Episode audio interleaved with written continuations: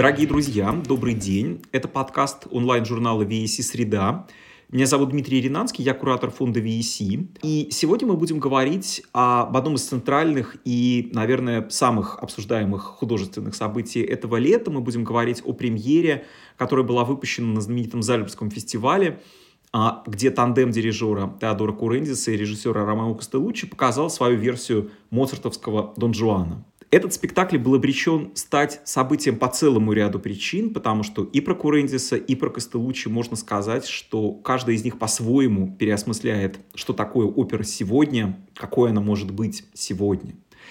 А два этих художника уже несколько раз работали вместе, но в Зальцбурге, где они регулярно выступают в последние годы, поддержанные интендантом Маркусом Хиттерхойзером, они встретились вместе впервые – и встретили для того, чтобы поставить ни много ни мало оперу опер моцартовского Дон Жуана, который, конечно, играет в истории Зальцбурга совершенно особую роль. Зальцбургский фестиваль, э, отметим, второй год празднует столетие. В прошлом году в связи с пандемическими ограничениями не вся юбилейная программа была реализована, и как раз Дон Жуан, премьера которого должна была состояться в прошлом году, был перенесен э, в программу этого года.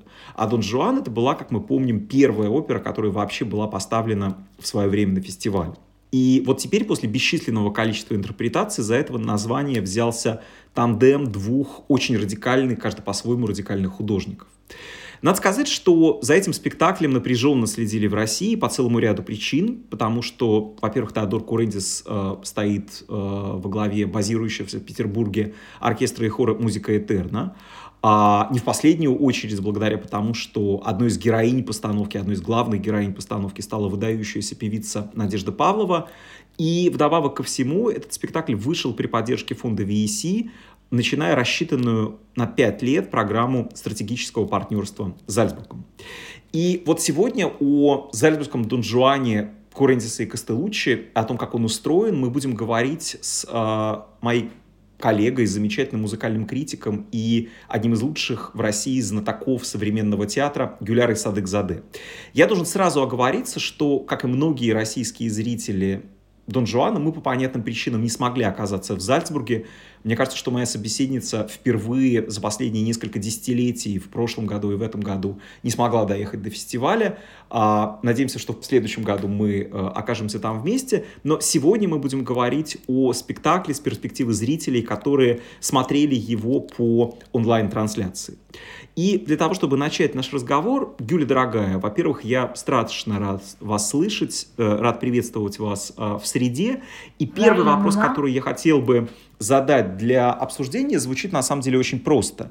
А каким вы увидели этого Дон Жуана? Каким вы увидели спектакль Теодора Курендиса и Ромео Костелуччи? Ну, для начала должна сказать, чтобы понять и как-то для себя выстроить композицию, структуру и э, смыслы этого спектакля, мне пришлось пересмотреть его дважды.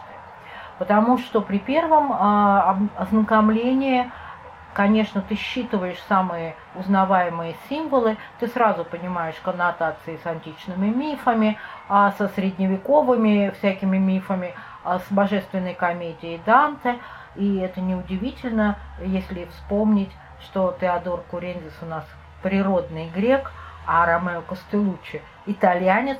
Соответственно, а, вся панорама от античности до Ренессанса – она как-то присутствует в этом спектакле в самых разных видах.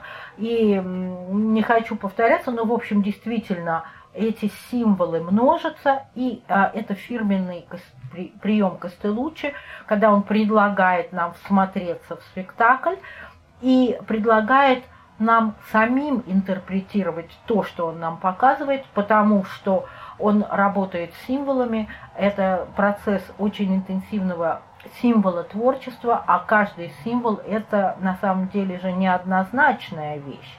А каждый символ имеет целое поле смысловое вокруг себя, и поэтому очень многое зависит от нас, зрителей, что мы лично увидим а, в спектакле Костелуччи и Курензиса.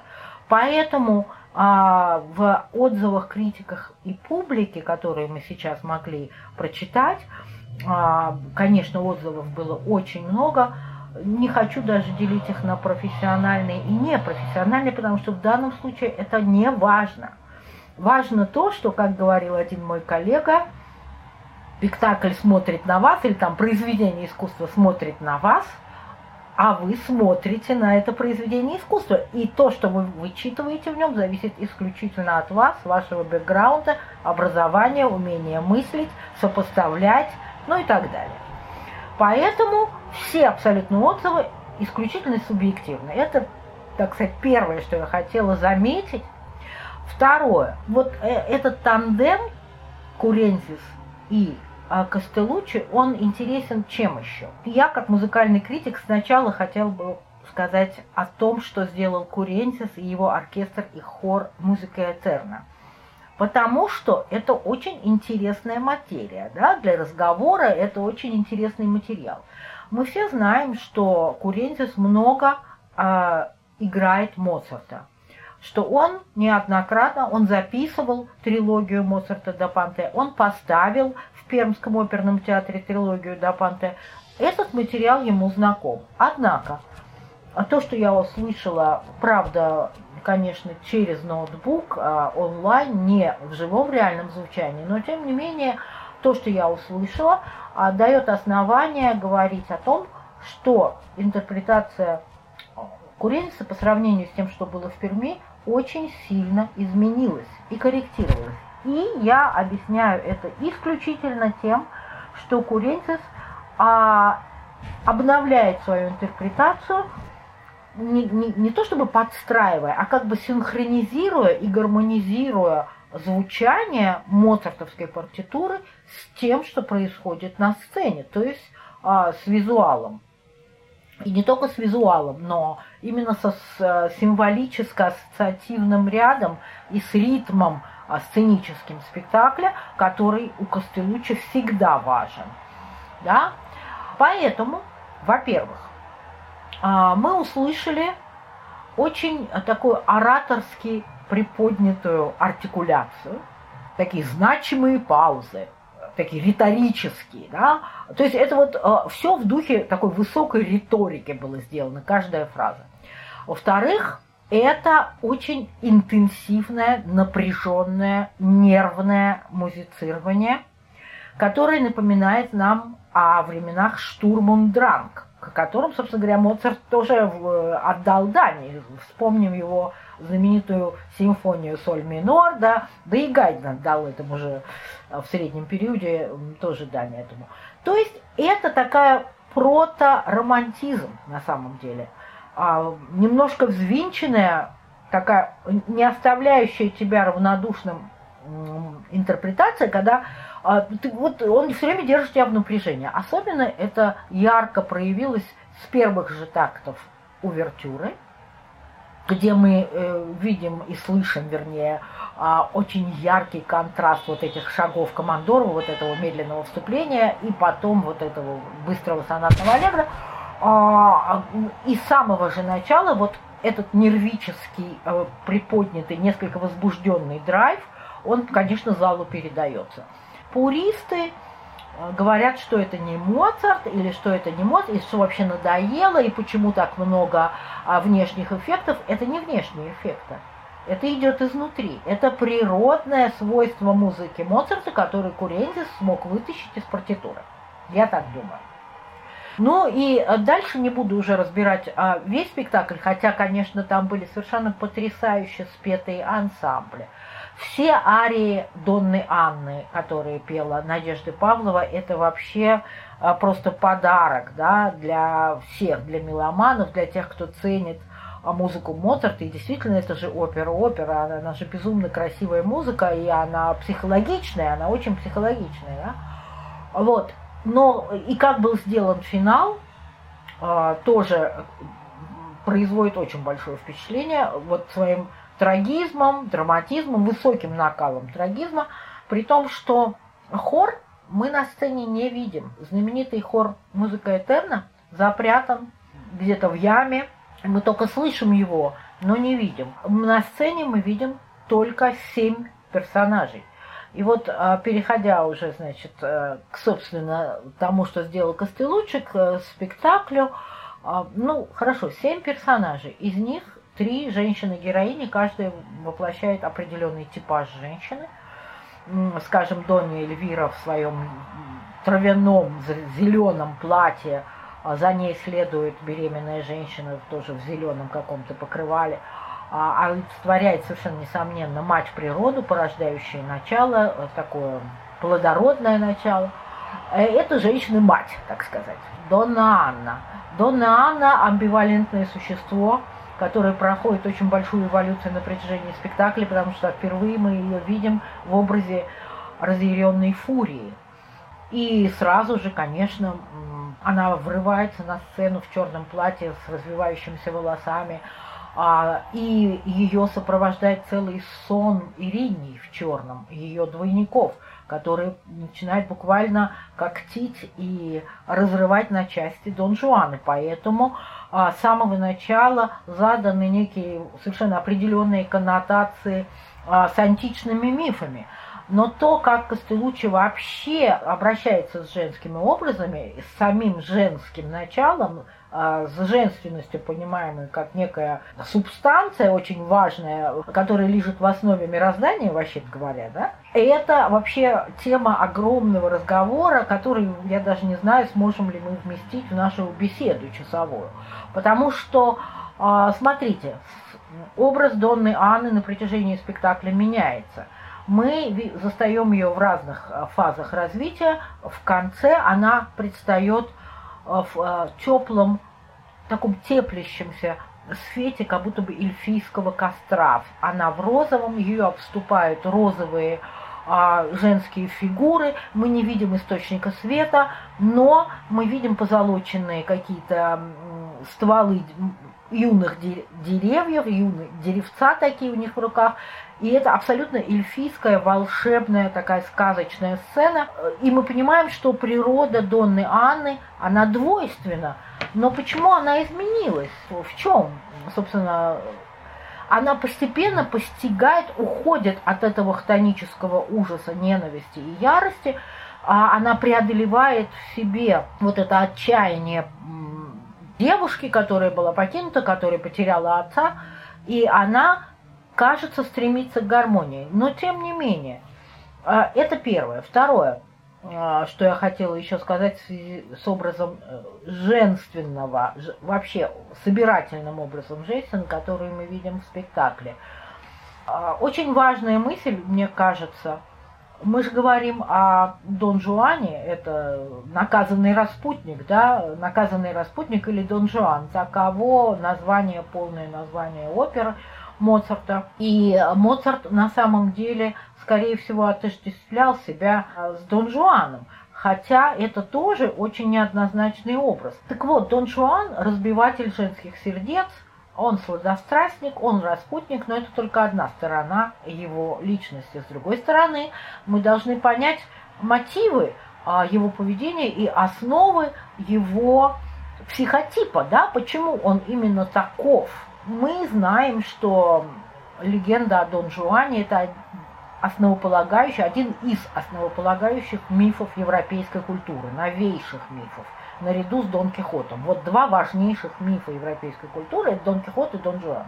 Каждый из интерпретаторов этой легенды, а их было много, литературных, я имею в виду, интерпретаторов, представлял своего Дон Жуана.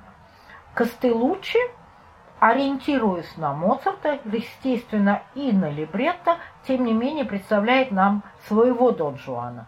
Это человек, которого явно в детстве недолюбили. У него какие-то есть э, душевные травмы. Он ищет чего-то в женщине, чего он найти не может. Может быть, это ребенок, который ломает каждую свою игрушку. Может быть, это человек, который вообще в принципе не может любить, но ищет эту любовь и все время ее не находит. Может быть. Понимаете, дело в том, что, а с другой стороны, если мы посмотрим на этих персонажей оперы, Дон Жуан единственный свободный человек, который, а, в общем, живет, да. Не случайно а у Пушкина, например, Дон Жуан в его там, да, маленьких трагедиях, он живее всех живых. Он идет сквозь жизнь, и он как бы оплодотворяет все вот этой своей витальностью, да. Именно поэтому он выламывается за рамки а, приличий, там, того, что предусмотрено, там, э, морали, там, нравственности, религиозных установлений, ограничений. Он а, не живет в тенетах ограничений. Он а, может жить только будучи абсолютно свободным. И тут возникает очень важный вопрос о свободе воли, в принципе.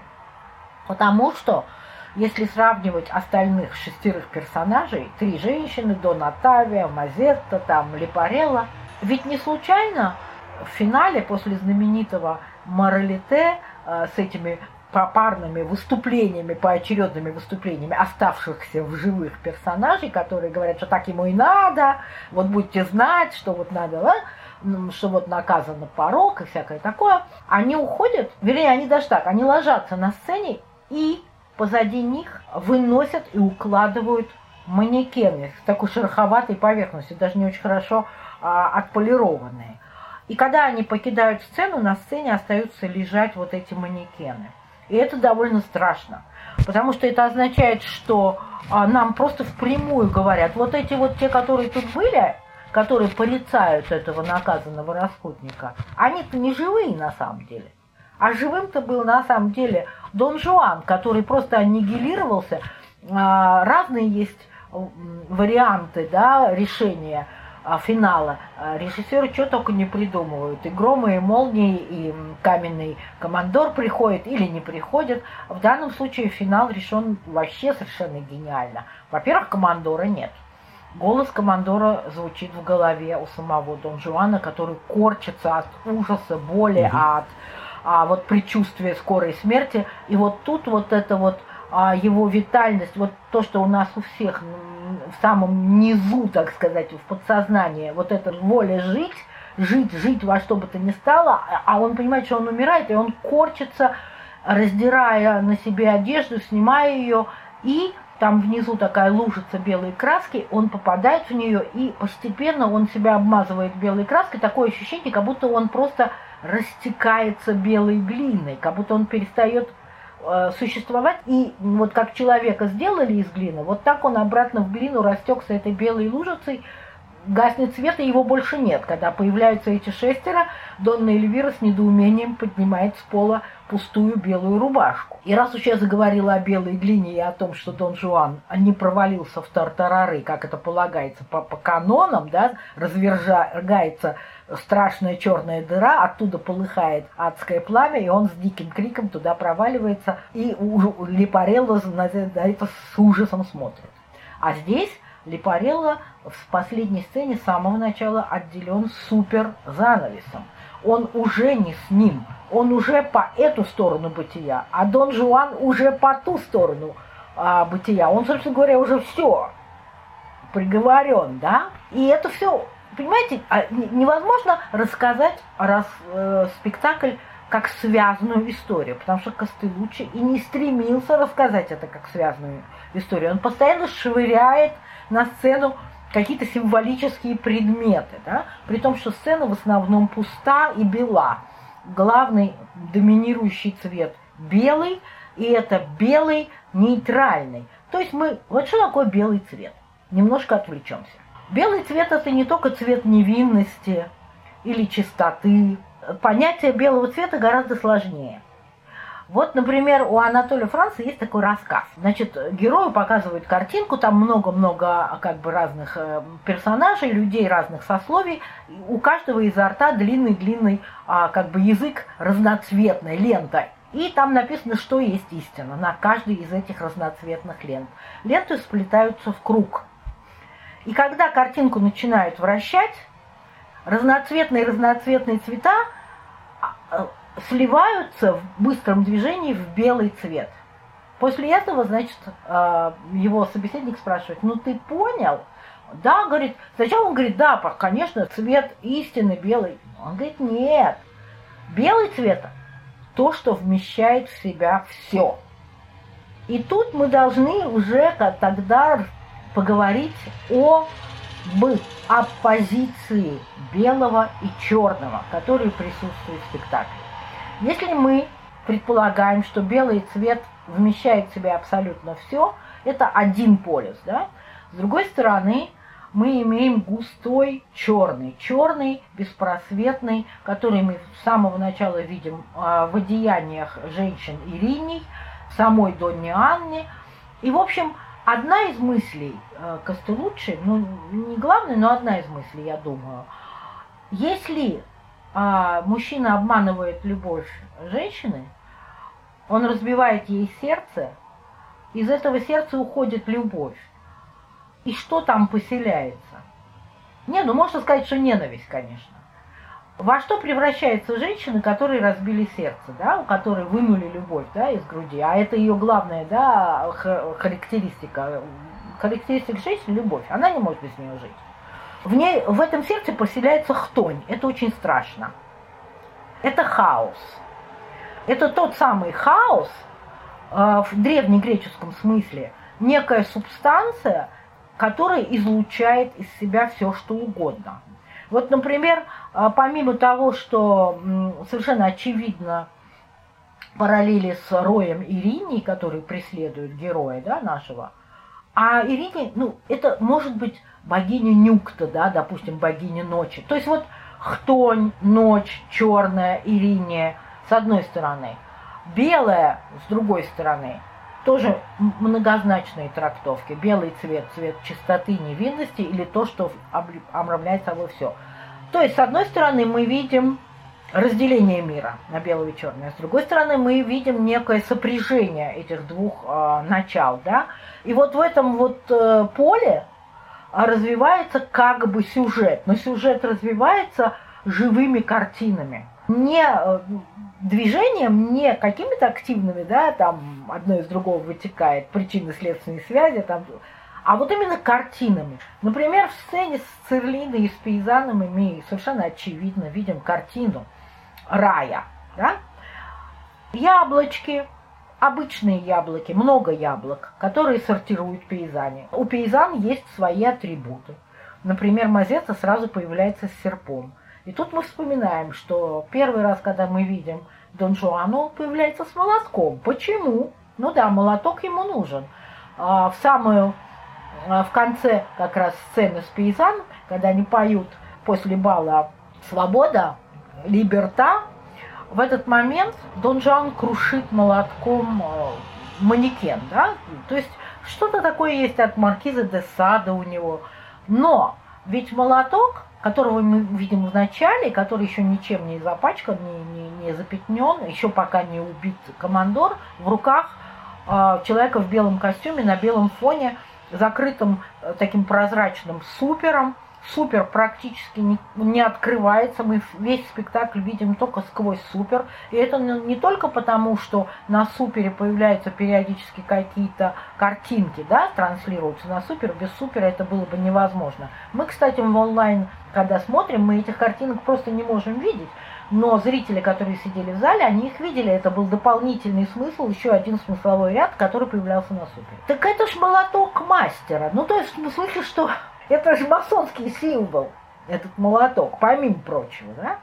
А Моцарт, как вы знаете, был свободным камешником, входил в одну ложу, потом еще во вторую, даже хотел свою основать ложу. Для него масонские символы были крайне важны. И учитывая, что частично он себя отождествлял с героем, с Дон Жуаном, а, возможно, это тоже. Ну, допустим, да? То есть в сцене с Ирлиной помимо яблок натуральных, которые они сортируют и складывают в ящики, там идет конвейер, они эти яблочки осматривают. И тут появляется Дон Жуан. Сцена Дон Жуана с Церлиной, как бы под сенью зеленого деревца, она тоже очень интересная. Там целая куча символов, которые появляются один за другим. И их все нужно интерпретировать. В этот момент мне показалось, э, что спектакль Костелучи уже окончательно превращается в какой-то такой, знаете, надпись иероглифами. То есть у нас появляются все время какие-то символы, символы, которые складываются в какую-то затейливую фразу. Да? А появляется зеленое деревце. Появляется Дон Жуан, который, как альтернативу природным яблокам, предлагает Церлине золотое яблоко, еще там даже есть и эти листочки. Золотое яблоко предварительно опрыскано то ли какими-то духами, то ли а, позолотой, то ли каким-то блеском, там, не знаю, лаком, чтобы оно блестело. Ну, конечно, мы все знаем, с одной стороны, это яблоко с познания древа, так сказать.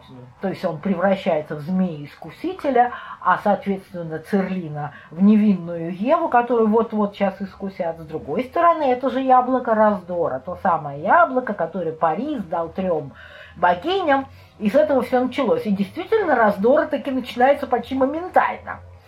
И с Мазетта, там и со всеми другими – а после того, как он вешает это яблочко на зеленое деревце, такое стройное и гибкое, выносит вот этот вот пресловутый ободранный и засаленный матрас, на котором, собственно говоря, он готовится осуществить акт любви с этой свеженькой, юной и пока еще невинной Цирлиной, но при этом Цирлина тоже себе на уме, потому что задатки некой такой девушки легкого поведения, как это говорится, у нее точно есть. На самом деле она очень быстро понимает, там в чем дело. И следующий шаг появляется толстая красная нить, которую напутывает Цирлину, притягивает деревца, а, и вот эта интересная такая красивая композиция, склонившаяся деревца, под ним засаленный матрас, они на нем, позади валяется какая-то ню, а, двойник Цирлины. У каждой женщины, кстати, есть свой двойник, она, каждая женщина появляется, а сзади нее ступает обнаженная женщина, ее двойник. А в самый ответственный момент сверху еще спускается такая черная карета – Некоторые говорят, что это катафалк. Я не уверена, что это катафалк, хотя она черного цвета, потому что в этот момент а, они поют андиама, то есть пойдем. И эта карета может воплощать собой не катафалк, а вовсе даже прекрасное, они укатят от всех куда-нибудь в такое прекрасное далеко, далеко-далеко с Дон Жуаном. И вся эта композиция застывает, э, очень красивая, выверенная, как живая картина колеса этого катафалка вращаются над головами возлюбленных, возлюбленной пары и всякое такое. И вот так каждый раз, в каждой сцене он начинает строить какую-то композицию и потом дает нам полюбоваться этой композицией, а заодно оценить то, как символы, разные символы, соединившись в композиции, начинают влиять друг на другу и как бы порождать дополнительные смыслы от этой полифонии. Да? Я должен сказать, что я абсолютно вот просто подписываюсь буквально под всем, что вы говорите. У меня очень схожие ощущения от спектакля. И на самом деле очень важно, мне кажется, что мы начали с работы Теодора Курензиса, да, потому что действительно он, конечно, как мало кто э, в современном музыкальном театре, как мало кто из дирижеров, выдающихся современного музыкального театра, дирижер оперный, дирижер театральный, который очень тонко чувствует ту систему координат, которую задает режиссер, или входит с ней в диалог, или входит с ней в какую-то систему взаимоотношений, да, а мы помним, например, а, фантастическую пермскую травиату, которую он делал вместе с Робертом Уилсоном, которая была, наверное, одной из действительно вершин а, музыкального театра 2010-х годов именно по принципу взаимоотношений э, сцены и музыки, да, причем эти взаимоотношения, они, конечно, были в, в конечном итоге гармоничными, да, но я вот просто помню, как я смотрел этот спектакль, и в какой-то момент у меня родилась мысль о том, что они соотносятся друг с другом как волна и волнорез, да, вот эта невероятная волна, которую задает Теодор Курендис, э, музыкальная, да, и эти острые, очень графичные образы Роберта Уилсона, да, которые вот они буквально встречаются, и на стыке рождается это совершенно катарсическое впечатление, за которым мы, собственно, приходим в музыкальный театр. Мне кажется, что на самом деле с а, Дон Жуаном, я согласен абсолютно с вами, мы видели, мне кажется, все и слышали все итерации, все подходы а, Теодора Курендиса к этой моцартовской партитуре, и а, крайне, а, так сказать, неоднозначный по по художественному результату спектакли Большого театра, который был в 2010 году, и концертные исполнения, которые были у Курындиса, и его спектакль в Перми 2014 года, мне тоже кажется, а, что это самый гармоничный из а, курендисовских Дон Жуанов, и абсолютно очевидно, что они говорят с Ромео Костелуччи на одном языке. Более того, я должен сказать, что в свою очередь, а, если зеркально отразить эту историю, то, вернее, она зеркально отражается, да, потому что на мой взгляд, это один из самых интересных спектаклей Ромео Костелуччи оперных, по крайней мере, последних лет, именно потому, что, во-первых, ему, конечно, а, очень интересно взаимодействовать, вот это видно, да, что ему взаимодействие с моцартовской партитурой доставляет наслаждение, да, ему страшно интересно а, вчитываться в моцартовские, на самом деле, ситуации, да, вот я страшно благодарен вам, надо сказать, что я всегда, а, небольшой апарт для наших слушателей, слушателей. А, я всегда страшно а, восхищался и страшно ценил вас, а, дорогая Юля, то, как вы вскрываете очень точно вот эти перипетии сценического текста, да? Собственно, вот э, то, что вы в зачине нашего разговора блестяще продемонстрировали. Надо сказать, что я просто сейчас вспоминаю этот спектакль, я многих, очень многих вещей, очень многих деталей не увидел. Возможно, потому что я его не пересмотрел, в отличие от вас, во второй раз. Вы э, подготовились к нашему сегодняшнему разговору лучше. Но а для меня есть просто вот последнее, наверное, что я скажу, что для меня самое ценное в этом спектакле и, наверное, самое ценное из вообще из а, всех Дон Жуанов, которые выходили там за последние годы, Костелучи в первом акте очень точно в своем а, сценическом сюжете на самом деле прочерчивает музыкальный сюжет, который задает Моцарт, да, и вообще там культурный сюжет, который интерпретирует Моцарт. Значит, вот если вы помните, и я обращаюсь не только к вам, но ко всем нашим а, слушателям, если вы помните начало спектакля, да, это такой пролог а, безмолвный, который предшествует первым тактам увертюры и, собственно, началу партитуры Моцарта, мы видим а, такую очень точную, как это часто бывает у Костелучи, вспомним, например, а, начало Жанны на костре, другого спектакля, который они сделали вместе с Теодором Курницем, такая безмолвная, очень точная, бытовая даже в каком-то смысле зарисовка. Да? Мы видим церковь, которая, по всей видимости, закрывается на реконструкцию, закрывается на реставрацию. И, соответственно, из этой церкви бригада рабочих а, выносит все детали интерьера. И это продолжается довольно долго, на протяжении, там, по-моему, четырех с половиной пяти минут. И в финале мы видим совершенно фантастический и страшно важный символический образ. Это снятие креста со стены. Вот этот последний акцент этого пролога. Собственно, после которых начинает звучать а, музыка Моцарта. Почему вот я заостряю ваше внимание на этом прологе, да, а, прологе спектакля Ромео Костелуччи? Потому что один из важнейших а, культурных сюжетов с партитуры Моцарта а, это история про утрату вот этой гармонии старого мира, утрату вертикали, да, которая со смертью командора, с убийством командора уходит из мира. Да? Это вертикаль, которая теряется, и мир распадается как бы на составные части. Это начало а, первого акта партитуры Моцарта.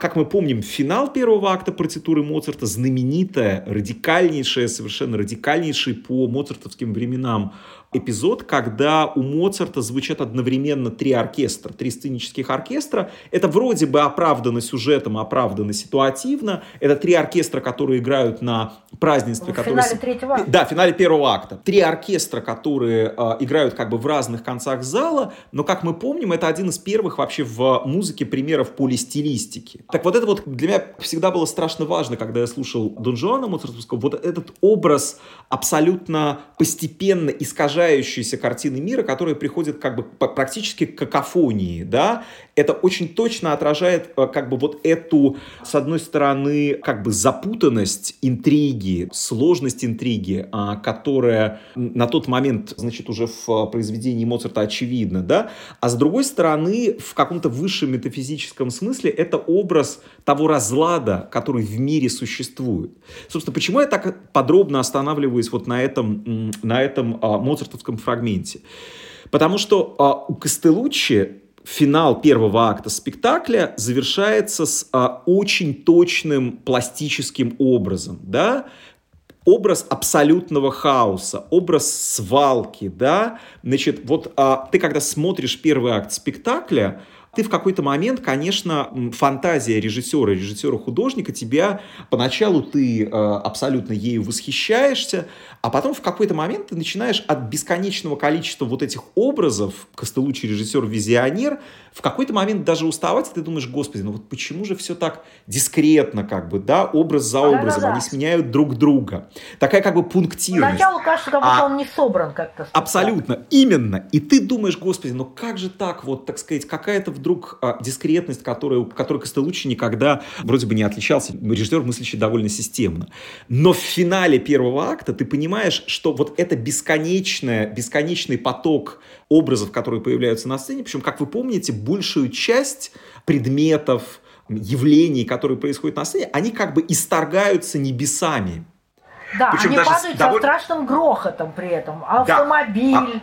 Рояль. Да, об этом надо отдельно вообще поговорить. Аб- абсолютно. И вот, собственно говоря, когда в финале он доводит эту мысль, когда мы видим, собственно говоря, когда первый акт э, спектакля завершается на этой грандиозной свалке символов, культурных кодов, э, бетховенский бюстик, который сиротливо там где-то стоит.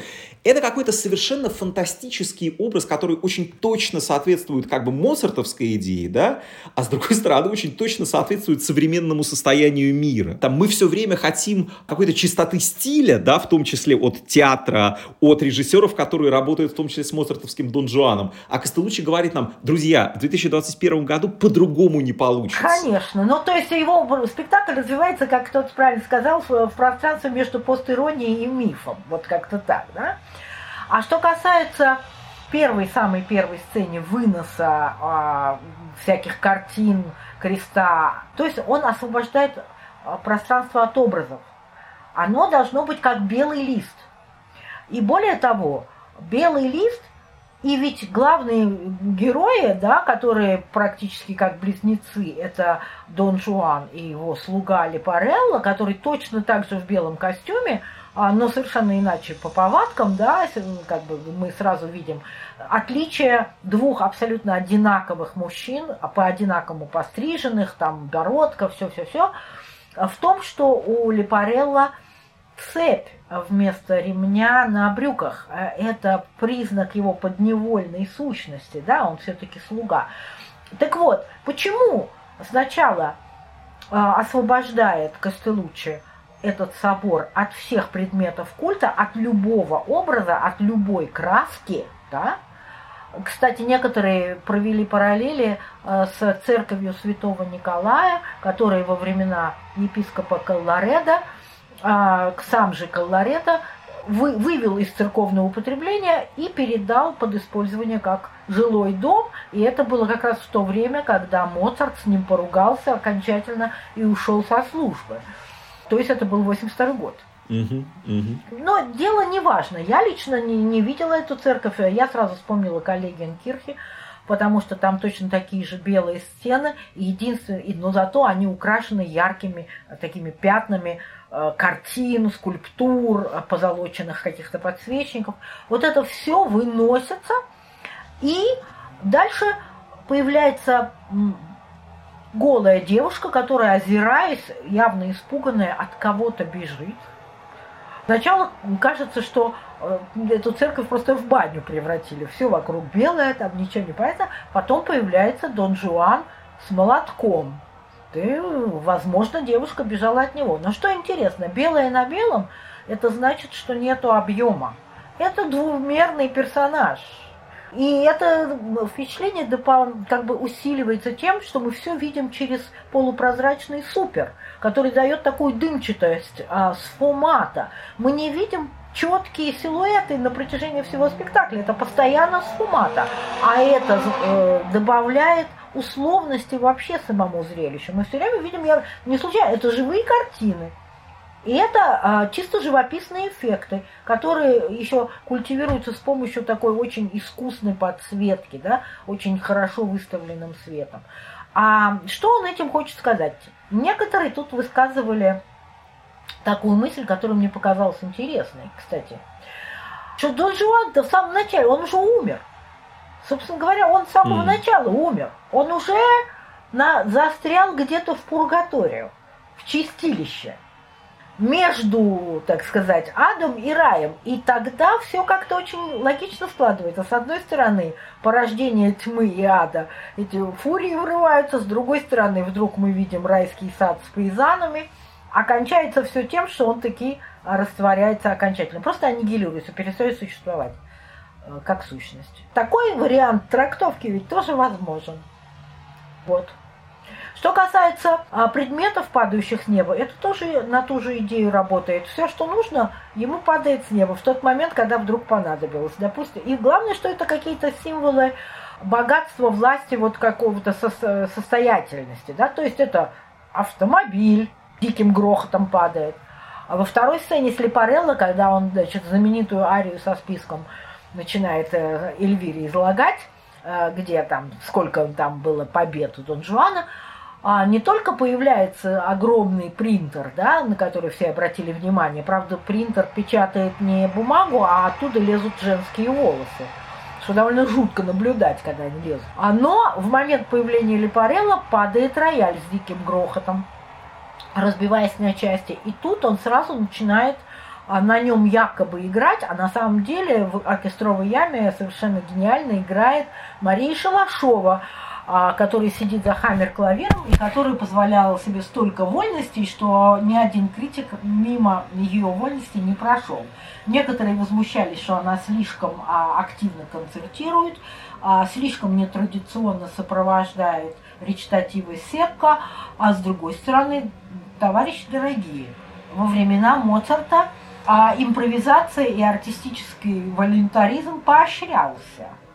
Так что то, Потом, мне кажется, что просто по духу, по, по духу да. то, что она делала, это абсолютно, абсолютно, так сказать, она сама становилась э, в эти моменты Дон Жуаном, она вела себя абсолютно так же. Это такой же прекрасный, э, так сказать, либертинаж, только музыкального толка. Да, а, кстати сказать, из-за этих рулат, да, и из-за того, что еще там кое-что вставляли, там кое-что было вставлено еще перед какой-то картиной, какая-то музыка Моцарта, которая не относилась к опере. А опера-то удлинилась. Она, вообще-то говоря, идет почти 4 часа. У Моцарта 3 часа с небольшим чистой музыки. А здесь это почти на 20 минут а, больше получился спектакль. Правда, еще из-за пауз.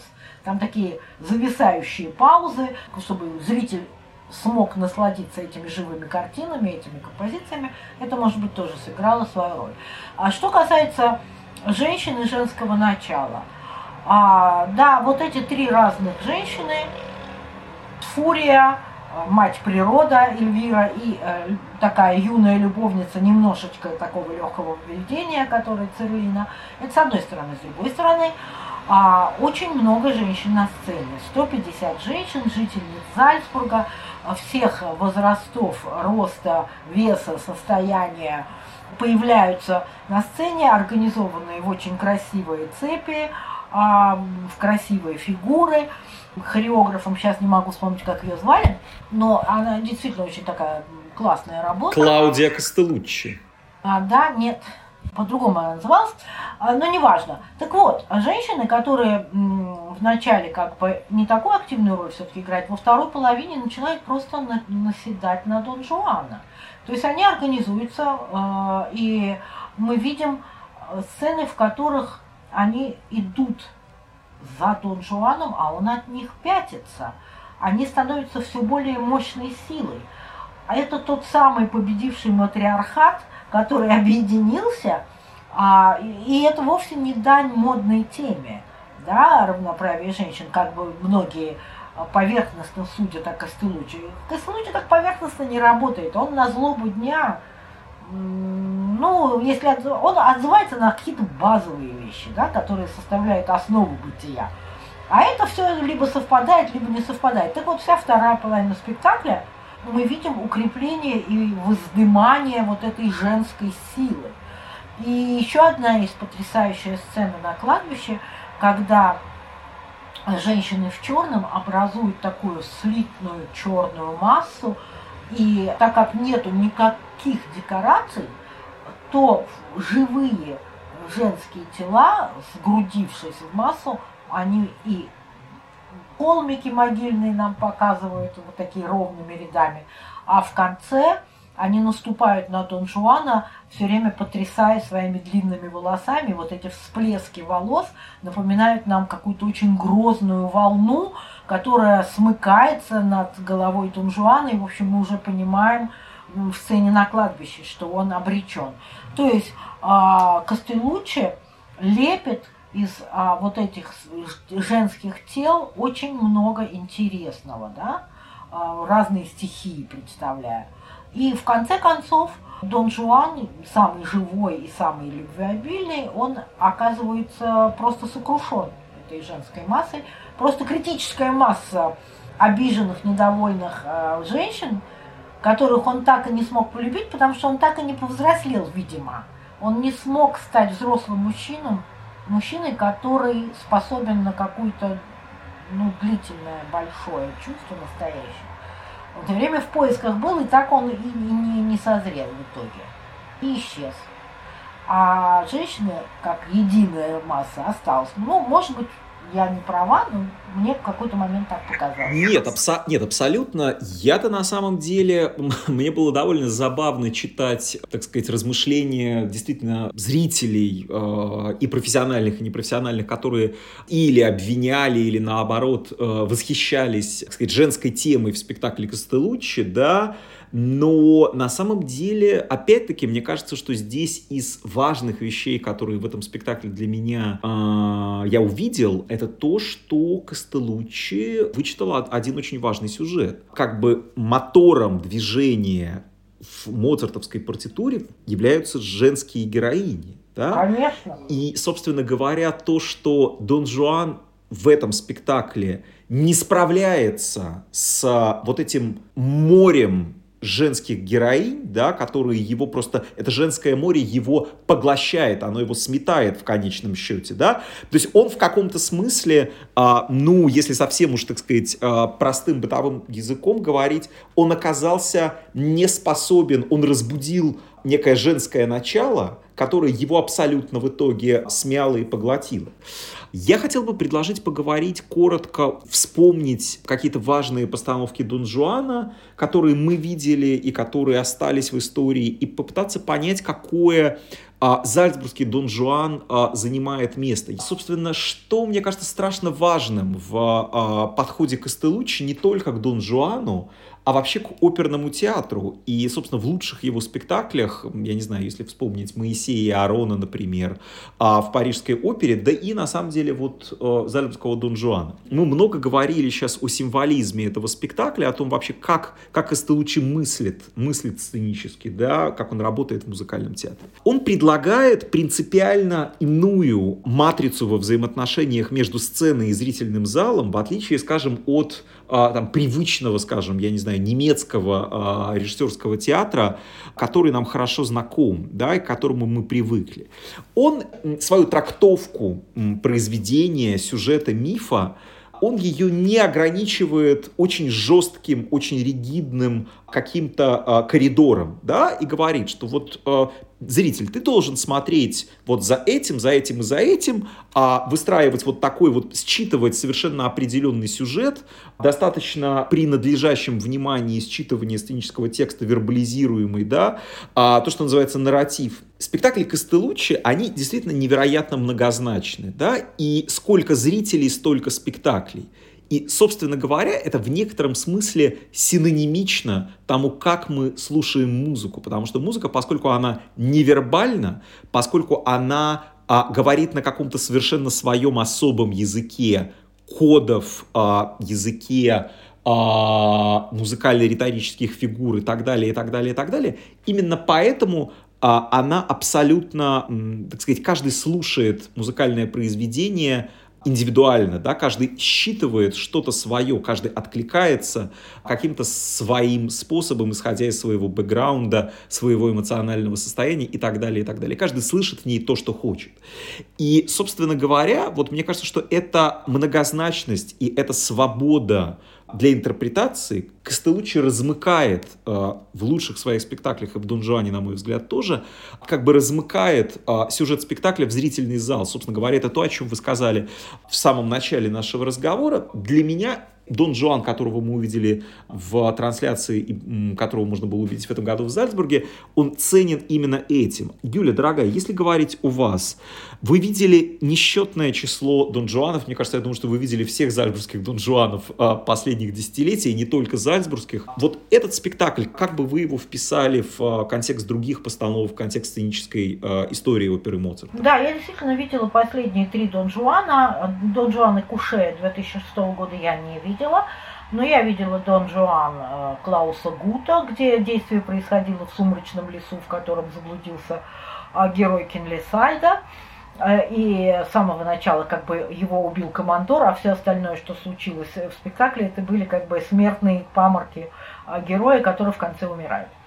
А это было, кстати, довольно интересная метафора что я, прожив земную жизнь до половины, я заблудился в сумрачном лесу, но это, в общем, работало, да с хорошими, кстати, там Эрвин Шрот пел, Лепарелла, Доротея Рошман пела Эльвиру, ну и так далее. Хороший был спектакль. Следом в 2014 году был поставлен Дон Жуан, тоже они предприняли еще раз постановку всей трилогии Моцарта до Панте, на этот раз поручив Эриху Свен Бехтельфу. Это был откровенно неудачный спектакль, как, впрочем, и э, все два других. А, потому что Эрик Свенбехтель просто не может мыслить э, достаточно философично, высоко, а его идеи слишком плоские и для наших изощренных умов, скажем так, да. Правда, там пели хороший певец, э, там Эльдебранде де Арканжела, но зато девушки были не очень хороши, поэтому вот эти претензии зальцбургских завсегдатаев – к Курензису, что он не тех исполнителей выбрал а, для постановки, я вообще отметаю. А что, Эрих Свенбехтер, который был правой рукой тогда а, у этого, как его там уже забыл даже, интенданта этого. Александр Перейра? Точно, у Перейра. Что, лучше, что ли, были? Э, так что даже не будем это рассматривать. Что касается самого Костелучи, то, конечно, я смотрела довольно много его спектаклей, в том числе Соломею. Сасми Григорян, да, нашумевший, шикарный, гениальный, в общем, спектакль, в котором тоже очень много было символов, коннотаций, там белое молоко, черная лошадиная голова, вот это он обожает, конечно. Просто играть даже с цветом, с контрастами. А я в Париже видела Иль Примеля Мичидио, первое убийство по Скарлате, тоже было много очень всего там намешано. Ну и так далее. Ну и, конечно, Жанна на костре в Ферме и так далее. Так вот, чего я поняла, смотря на спектакль Костелучи? Он работает по законам мифа. Он фактически делает нам миф на сцене. Какие свойства мифа? Вневременность, внеисторичность, архетипические образы, апеллирующие к нашему бессознательному, к нашим базовым архетипам. Работает с архетипами человек. Поэтому мы, если отзываемся на него, наполовину бессознательно. Потому что он напрямую к архетипам обращается. И стало быть, его спектакли развиваются не по законам, так сказать, нарратива или там каких-то там художественных вещей, а вообще развивается по законам мифа. А это гораздо более глубокий уровень. Как он это делает, я не знаю. Потому что миф это, вы понимаете, вещь очень сложная. Сколько ты его не читать, ты все равно не сможешь его интерпретировать, потому что там могут быть десятки и сотни интерпретаций этого мифа. Не случайно мы этот миф а, обнаруживаем в самых разных сторонах жизни. И учитывая, а, как давлеет над нами злоба дня, да, это иногда бывает очень полезно отрешиться как раз от нее – отрешиться от гиперреализма некоторых, скажем, постановок, не будем сейчас называть имен, а, которые, наоборот, воспроизводят нашу действительность с такой скрупулезной точностью, что становится немножко не по себе. Это другой а, художественный метод. А у Костелучис метод все мифологизировать. И поэтому а, его спектакли, они настолько, как бы вам сказать, необъятны, да, для интерпретационное поле абсолютно необъятное. Потому что вот он работает по законам мифа, как это складывается. Мне кажется, вот так. Это прекрасный финал для разговора, тем более, что миф, как мы знаем, обладает удивительным свойством каждый раз актуализироваться. Конечно. Это я думаю о том, что и говорю в надежде на то, что мы знаем, что один из главных принципов Зальцбургского фестиваля, программирования Зальцбургского фестиваля, это абсолютная эксклюзивность репертуара. Вы можете увидеть спектакли только один раз э, на фестивале и больше никогда, но, как у всякого правила, у него есть свои исключения, и эти исключения касаются действительно таких знаковых спектаклей новейшей истории Зальцбургского фестиваля, которым, конечно, Дон Жуан, Курендиса и Костелучи относятся. И когда я говорю об актуализации мифа, я надеюсь на то, что, возможно, этот спектакль вернется в ближайшее время еще на подмостке Зальцбурга, и, возможно, та часть российской аудитории, которая по понятным причинам не смогла до Зальцбурга доехать и увидела только трансляцию, увидит его живьем. Дорогие друзья, это был подкаст «Среда» фонда VEC. А, сегодня мы разговаривали с Гюлярой Садыкзаде, замечательным музыкальным критиком из Санкт-Петербурга, о новейшем зальцбургском Дон Жуане Теодора Курендиса и Ромео Костелучи. Юля, дорогая, спасибо вам. Спасибо вам. Дорогие друзья, до встречи в следующую в среду. Всего доброго. До свидания.